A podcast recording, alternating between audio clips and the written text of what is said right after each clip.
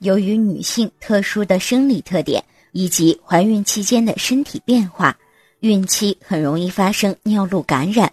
发生率高达百分之七到百分之十。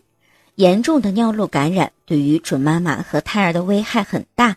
不适当的用药也会对胎儿产生到危害。那么，为什么准妈妈会发生尿路感染的情况呢？一、女性的尿道比较短，并且直。仅有数厘米长，尿道口又紧邻阴道口与肛门，这些地方的分泌物和排泄物很容易污染到尿道，细菌沿着尿道上行而引起感染。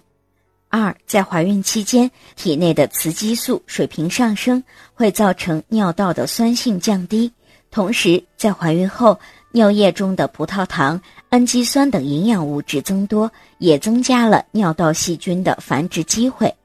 三，由于孕激素的影响，尿道管壁平滑肌松弛，蠕动减弱。到了孕中期、孕晚期，膨大的子宫还会压迫膀胱和输尿管，